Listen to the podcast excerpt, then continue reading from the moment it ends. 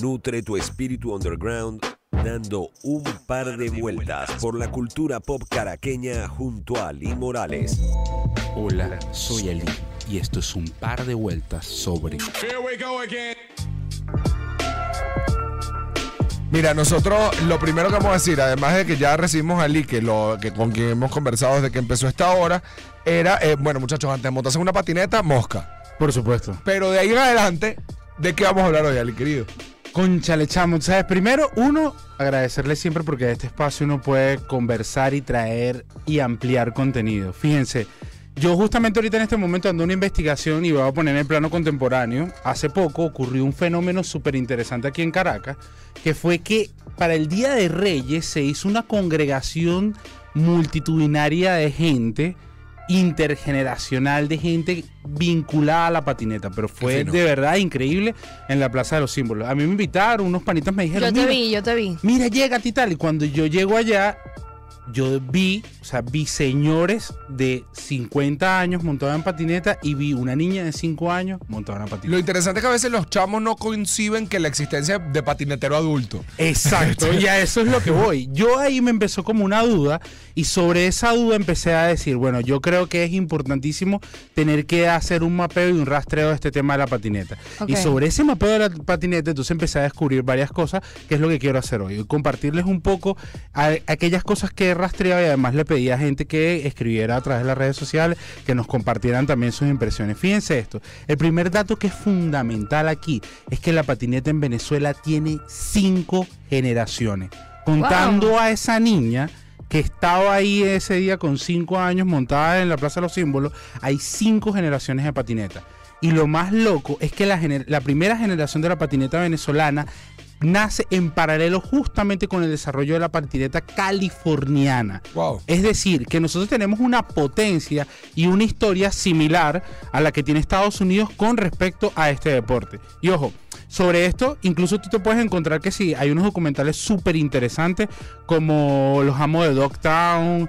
Y hay un documental, bueno, esa es una película de ficción, pero también hay un documental específicamente a ese fenómeno que fue Tony Alba, J.A., Stacy Peralta, que fueron aquellos que estuvieron como en esa gran movida de la patineta. Hasta que llegó Tony Hawk y, dominó el mundo. No, sabes que yo, bueno, sí, sí, sí, ahí, ahí comercialmente podríamos decir eso, pero lo interesante aquí es que fíjense esto, el fenómeno se daba porque, porque la patineta en ese momento, y no era como en este momento uno la ve, no se hacía despegada del suelo, no se hacía despegada del suelo, sino que se hacía era pegada sobre el suelo. Tú lo que hacías era zigzags, hacías movimientos de rodilla. O sea, no había ollie y kickflip. Exacto. El ollie y el kickflip es el que marca la transición, por lo menos aquí en Venezuela y en Estados Unidos, de lo que es de la, de la tercera a la cuarta generación y es la que marca como todo este nuevo gran desarrollo que se da la patineta. El ollie es el salto normal de donde la patineta hace chucu chucu y en el kickflip hace chucutu, da una vuelta y cae. ah, ya sé cuál es el kickflip. Mano, ollie y kickflip. Le pregunté, hay y un se llama kickflip porque un precursor del kickflip. Ah, no, a un precursor del kickflip aquí en Venezuela y cuando yo hablé con él acá Ranchito, Ranchito me dice, mano, yo te voy a hablar claro.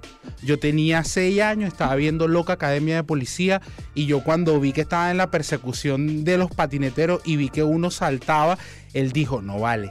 Hollywood y sus cosas, ¿vale? Le pegaron la patineta al tipo en los pies porque veían esa concepción. Dos meses después llegó un amigo de él que llegó a Estados Unidos y le dice, no, chamo, se llama Oli, mira, yo lo hago así porque es que la patineta ahora es curva. Y cuando hizo ese movimiento, para él fue como, ok, esta es la gran revelación. Y fíjense, aquí es donde viene el fenómeno que es interesantísimo. La patineta en Venezuela es un fenómeno cultural. Un fenómeno cultural que es derivado del surf realmente. Y aquí en Venezuela, como no hay olas tan constantes, como las que había, por lo menos en California, lo que empezaron es que tradujeron la patineta como una forma de ola, pero de asfalto. Ok. Y eso, por, ese, por esa razón, es que mucha de la movida del surf es la que termina es la que se empieza a vincular con la patineta. ¿Y cómo se vincula con la patineta? Porque empezaron a copiar ese fenómeno que estaba pasando en California, donde agarraban tablas, las cortaban, le pegaban ruedas y se montaban sobre ellas. Y empezaron a tratar de utilizar, bueno, en Los Ángeles utilizaban piscinas vacías para experimentar esas olas de asfalto y aquí lo que hacía era que hacia el este, hacia los naranjos, lo que hacía era que se metían en, en- en casas que estaban en construcción y en ellas experimentaban. Mm. ¿Cuál es el dato interesante de esto? Charles Brewer Carías, eh, que ¿ustedes se acuerdan de los Tom Berry en Nickelodeon? Sí. Es De nuestro, es nuestro Tom Berry. Thor Tom Berry. Claro, porque además, además, es fa- además es familiar, porque está Charlie y está Karen. Claro, Está- que, es como o sea, nuestra Greta Thunberg. eh, eh, o sea, entonces son todas en la familia. O sea, Es la protagonista. Una gente, explora- una gente exploradora. Total. Sí, sí, sí, bueno, sí. Charles. Es nuestra Lisa, Lisa Thunberg. Mira, yo cuando estaba haciendo investi- esta investigación, yo no podía creer en dos cosas. Una, Charles Brewer Caría, que además de, te- de- además de, de que él tiene bajo su nombre, bajo su nombre, el, el hallazgo de, un, de más de 20 especies del Amazonas. Además de eso, el hombre durante el gobierno de Medina Angarita fue como dos años ministro de, de la juventud. Sí, señor. Y el hombre agarró y lo que dijo fue, ¿sabes que la juventud gringa eh, utiliza esas cosas que son, que les llaman peraltes, que son unos pedazos de madera, que son como una L? Chamo, y esos chamos se divierten saltando con las patinetas por ahí. Se Tú- divierten. Se divierten. ¿Sabes qué vamos a hacer, vale? Para la juventud venezolana, vamos a hacer un montón de peraltes de eso y vamos a soltarlos por aquí, por todas las ciudades, para que la gente se divierta con eso. Eso pasó. O sea, Charles Bieber Caría. Era pro patinetero. Era Era pro pro patinetero. patinetero. Excelente, aplausos. No lo dudo, no lo Estadio, pongo en duda. Gente como Charles Brujería, que sea pro patinetero, es por eso somos un gran país. Mira, eso, eso fue impresionante. Entonces, claro, de ahí nace que mucha gente empieza a hacer muchos peraltes. Entonces, claro, hay, en este momento donde existe el City Market, antes en ese espacio era un espacio baldío y había un sitio que se llamaba Patirrín. Usted llegaba, tenía un casquito, se ponía un casquito, le daban una, le daban unas coderas, rodilleras, le daban una patineta y usted le daba la vueltica a eso. Patirrín. Y, patirrín. Y ahí empezó a consolidarse una primera generación que culturalmente estaba vinculada a esto.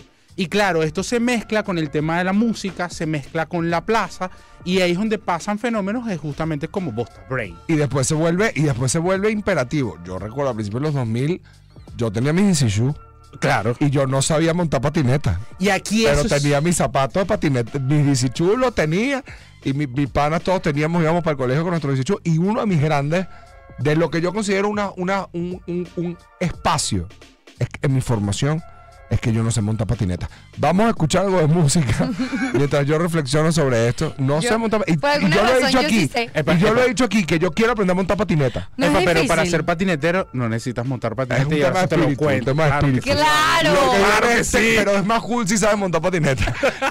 es como, es como Joey en Friends. Eh, Tú puedes ser todo lo conductor de Porsche que quieras, pero necesitas el carro. TQG de Shakira y Carol G. Ya venimos. Esto es la vuelta por la medio. Cuidan como a un tamagotchi. Dale la vuelta.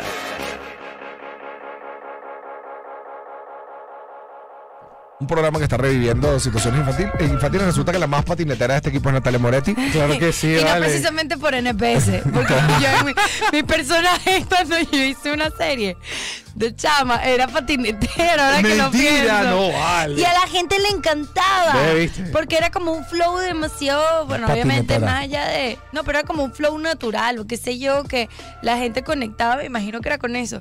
Pero no, mi gusto por las patinetas y el poder, poder patinar, o sea, poder montar patinetas para mí es como de esas cosas que te dejan relación. Pero tiene. De esas cosas buenas que, que te dejan ex. relaciones fallidas. No vale, De esas cosas buenas que te dejan Y que relaciones él fallidas. no sirvió para nada, pero, yo monto aprendí patineta. a montar patineta. No, pero fíjense, eso es lo, justo ahí, ahí fue donde terminamos la vez pasada. Para ser patinetero, y esto me lo decía Rancho, para ser patinetero no necesitas montar patineta, porque al final también la patineta termina siendo como un espíritu, una aptitud también con la que se vinculaba, y eso pasó sobre todo aquí en Caracas. El tema de la plaza, específicamente la plaza de las Mercedes, acá la Sadel antes, Antes de la remodelación. antes de la remodelación, eso era un nido de patineta, de patineta real y que estaba vinculado, de hecho, haciendo investigaciones sobre el tema del graffiti, sobre el tema del hip hop, aquí en Venezuela justamente todas estas culturas tenían un nivel de combinación Inclusive- muy muy fuerte. Sí, Inclusive el punk rock local, del punk rock local, porque bandas como bandas como La Exactamente. Eléctrica eh, salían de ahí y salían de, de- de gente que, que estaba metido dentro del mundo patineterístico. Totalmente. Entonces, ve, ahí es cuando uno, ahí es cuando uno empieza a pensar cuál es el poder real que tiene la patineta dentro de la cultura local nuestra. Es muy, muy fuerte. O sea, yo no, o sea, me voy a atrever a decir algo que capaz puede ser medio atrevido, pero así como la salsa baúl tiene Ese un factor de identidad poderosísimo sobre, sobre nuestra ciudad. Yo me atrevo a decir que si en Venezuela, uno desde Venezuela se hace uno de los mejores hip hop de Latinoamérica y eso está cruzado con el tema de la patineta, la patineta entonces bien- viene siendo un factor que tiene un cara- que debería tener un carácter de estudio y además análisis en el tiempo, teniendo en cuenta ahora que hablamos de cinco Sí, generaciones. claro, y aquí hay gente que, aquí hay gente que por ejemplo, Sí. escribe de, que, que habla de, de datos que él dice acá, por ejemplo, él, él pregunta si sabíamos algo, yo la verdad toca... Lánzate, lánzate. Dice de Oliver y Oscar Escauriza, que eran de San Antonio, y al principio de los 2000 inclusive patinaban afuera. Sí, sí, sí. lo sí. pone lo pone acá y que, y que dice que, por ejemplo, que la Cota Mil los domingos sigue siendo el point desde hace más de 15 años para que la gente patine los fines de semana. Totalmente. Hay datos súper interesantes, por lo menos que aquí en el Poliedro, en teoría el Skate Show, que vendría a ser el- el- la primera competencia no federada en la que participó en exhibición Tony Alba, Jay Adams y Stacy Peralta, estuvieron aquí en el Poliedro y esto a propósito de Pepsi fue la primera U gigante que se hizo aquí en el Poliedro y fue una competencia impresionante. Eso se dio eh, finales del finales de, de los 80, principios de los 90. Y el, impacto fue tan brutal de lo que ocurrió en ese momento que ahí se generó como, bueno, toda esta tendencia de la patineta. Ahora sí, lo que sí es que durante el, eh, en la ruptura entre la segunda y la tercera generación, sí ocurre que este fenómeno, que es un poco más cultural, por eso llaman como que a esto, esto no le decían que era un deporte ni nada, porque era más una cosa de exhibición en la que tú estás un tú con tú. Por lo menos Ranchito me decía, mano, ¿sabes qué? Todo lo que nosotros lo hacíamos, lo hacíamos de forma improvisada, de forma de madera. Claro. La gran transformación que se da en la patineta venezolana se da uno por la aparición del Oli, que eso genera un mayor nivel de competitividad. Y por el otro lado es que se plantea la posibilidad de hacer parques que ahora son de cemento. Y esos parques de cemento entonces empiezan a crear una dinámica donde, bueno, la gente dice, esto puede ser más que una expresión cultural de achante, sino que esto se puede transformar en un deporte. Claro. Y eso se mezcla con una discusión global justamente de que, porque hubo consignas de que la patineta no era un crimen. No, no, exacto. O sea, por supuesto, hubo que despenal- desacralizarla y despenalizarla y desestigmatizar eh, el- la actitud, porque era eso, era como se asociaba la patineta a, a la chanta, la perdidera de tiempo. Vamos a Totalmente. quedarnos aquí un rato montando patineta. Pero estamos hablando que ahorita hay gente, por ejemplo, la brasileña de los Juegos Olímpicos, Raíza Leal, tienes Bueno, 13 años, una está. línea propia de Nike SB, eres imagen Totalmente. global de Nike y tienes 13 años nada más. Entonces ve, y aquí hay proyectos en Venezuela que ahorita podemos conseguir, como el caso de Patini Vive, que es un proyecto increíble, que son unos chamitos de Yaracuy, que justamente es un crew de niños que los están enseñando a patinar y que es impresionante los resultados que están teniendo. nos escribían ahí también de una marca local que hacía tablas. Entonces aquí él ponía que, que cuando él patinaba o cuando patinaba, eh, que eh, Ángel pone que había una marca que se llamaba, un- que hay un pana que se llama Wabits que hacía longboards y, y dejaba que se los pagaran de a poquito para que pudieran patinar. chévere. Y que, Oye, vale, solidaridad y, y Bueno. manufactura. Y termina siendo un deporte porque está la línea profesional de skate, la, la liga Profe- profesional de skateboarding de Venezuela. Sí. Y eso es un tema interesante. Fíjate esto. Es el fenómeno de la patineta entonces es un fenómeno cultural y deportivo en este momento. Y donde nosotros tenemos una gran potencialidad. O sea, el fenómeno, el fenómeno como Daniel Ders, como lo conocemos, yo creo que es un fenómeno que se está replicando a otras esferas deportivas y a Sí. otro tipo de disciplinas. Pero también tiene que ver por, por esta razón, de que así como existen papás psicópatas del fútbol, que agarran y llevan a sus hijos todos, juegan, le compran uniforme, vamos, te meto en la competencia, vamos a ver ahora nosotros juegos y tal. Sí. También existen papás psicópatas y Del mamás skateboard. del skateboarding con sus chamos. Y eso está pasando en este Sí, momento. absolutamente. Y eso está generando, es- eso está generando justamente una, una línea de, de personas que pueden terminar siendo potencia Porque ya lo están justamente en enfrentando este. desde los 6, 7 años como un deporte. Sí, sí, sí, sí, sí. lo Pero están- por el otro lado, también, y yo, y esto es lo que yo agradezco, y justamente por eso un poco la reflexión de hacer, de hacer este par de cosas, es justamente el hecho de que culturalmente también se está volviendo. El fenómeno que yo vi justamente a principio de año, el Día de Reyes, que fue la competencia de Reyes y Reinas, demostraba dos cosas que eran súper interesantes. La organización estuvo hecha por, por Esqueizuela, que es una organización de mujeres que están vinculadas a la patineta. Y eso en Venezuela ocurrió justamente en la tercera generación. Una de las chamas organizadoras que está afuera, que se llama Raquel, ella justamente, ella tenía una intención de que ella decía, bueno, la patineta, ella se empezó a vincular sobre todo desde hacer fotos y ella hacer patineta. Pero ella decía, bueno, las mujeres, nosotros también tenemos derecho dentro de este espacio. Y fíjate que lo que ocurrió fue que en ese evento, que fue en la Plaza de los Símbolos, los premios fueron iguales para ambas competencias. Bien. O sea, ya no estamos hablando simplemente Del, de, del- de que, bueno, sí, porque es hombre y tal, no. Ah, skate man, skate girl. o sea, Es, tipo, no, esto es patineta.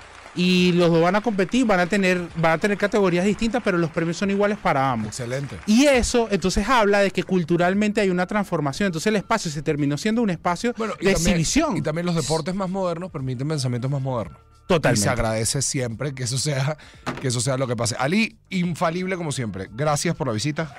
Gracias. Gracias por llegarte. Arroba Morales, piso, piso, piso, piso. Epa, no se pierdan este fin de semana Ajá. la fiesta Peralte.